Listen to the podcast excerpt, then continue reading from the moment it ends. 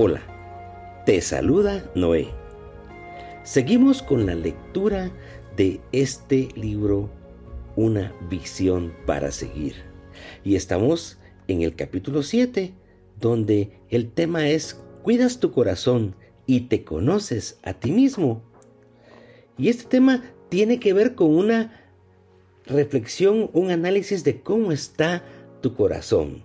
Porque dentro de toda persona, el ser de cada uno, ese es su corazón y puede estar lleno de cosas buenas o lleno de cosas malas o quizás de las dos, buenas y malas, pero es importante limpiar allí lo que no esté siendo de bendición. Así que el título para este día es La tentación. Y te lo comparto. Si algo es común y se da a nuestro alrededor continuamente, es que nos venga y que se manifieste la tentación. Desde el principio, Satanás engañosamente se les presentó a Adán y a Eva en el huerto, seduciéndolos con ofertas de grandeza, deleite y vanidad. Estos son los deseos de poder, de gloria y de honra. Los hizo codiciar todo ello y los llevó a la desobediencia, haciéndolos caer en la tentación y por ende en el pecado. ¿Por qué somos tentados? Dice la Biblia, cuando alguno es tentado, no diga que es tentado de parte de Dios, porque Dios no puede ser tentado por el mal, ni Él tienta a nadie, sino que cada uno es tentado cuando de su propia concupiscencia es atraído y seducido. Entonces la concupiscencia, después que ha concebido, da a luz el pecado, y el pecado, siendo consumado, da a luz la muerte. Esto está en Santiago, capítulo 1, versículos del 13 al 15. La pregunta sería, ¿todos somos débiles? ¿Todos tenemos concupiscencia? ¿Qué es concupiscencia? Es esa debilidad en nuestra carne, apetito desordenado de placeres deshonestos. Bueno, sí, todos somos débiles. Somos seres frágiles, susceptibles de ser tentados. Muchos dicen, si yo hubiera estado en el huerto, no hubiera pecado. Pero en realidad lo que le pasó a Eva y Adán nos hubiera pasado a nosotros. Como ellos cayeron, de igual manera todos hemos pecado. No hay uno solo de los hombres que no haya sido seducido en su vida por la tentación.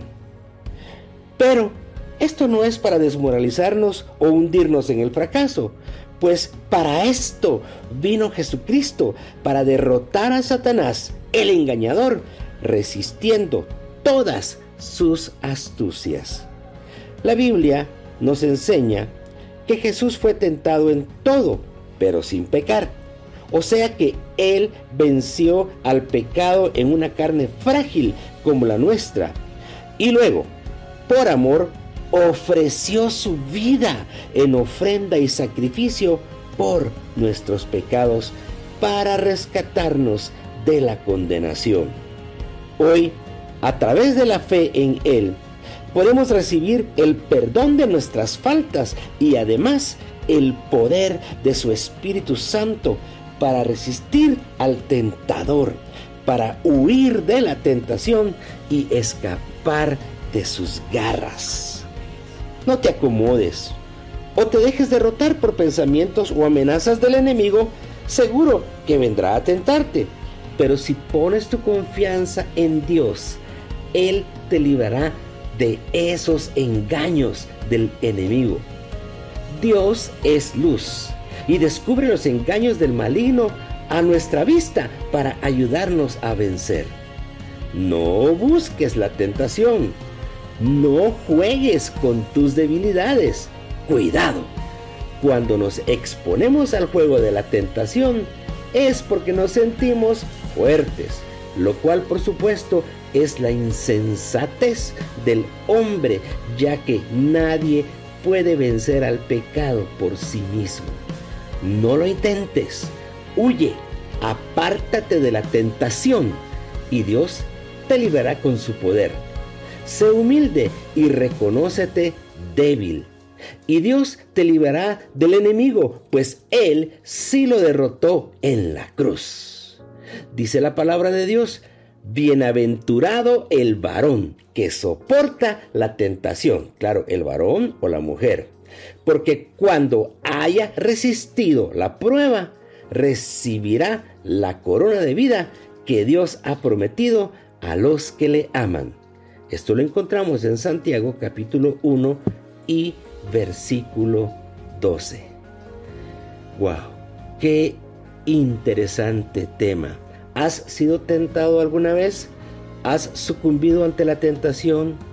Quiero reconocer que como humano he fallado, he sucumbido a alguna tentación y luego pues lógicamente al reconocer mi falta me he arrepentido, he buscado a Dios para que me perdone y me ayude a no volver a caer en algo similar.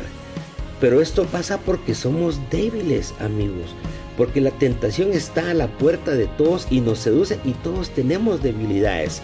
Tal vez a alguien no le van a seducir el dinero o eh, eh, engañar a alguien o la sensualidad o el sexo prohibido, pero tal vez sí lo va a seducir la fama, lo va a seducir eh, la idolatría hacia algo.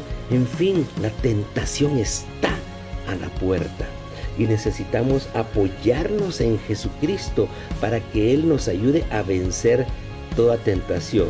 Porque aunque somos débiles, en Él tenemos el poder.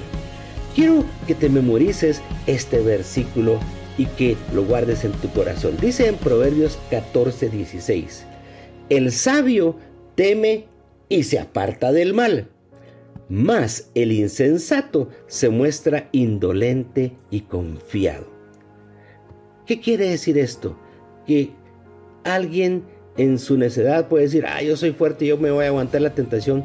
Vas a caer, porque uno en su orgullo, en lugar de estar de pie, va a caer.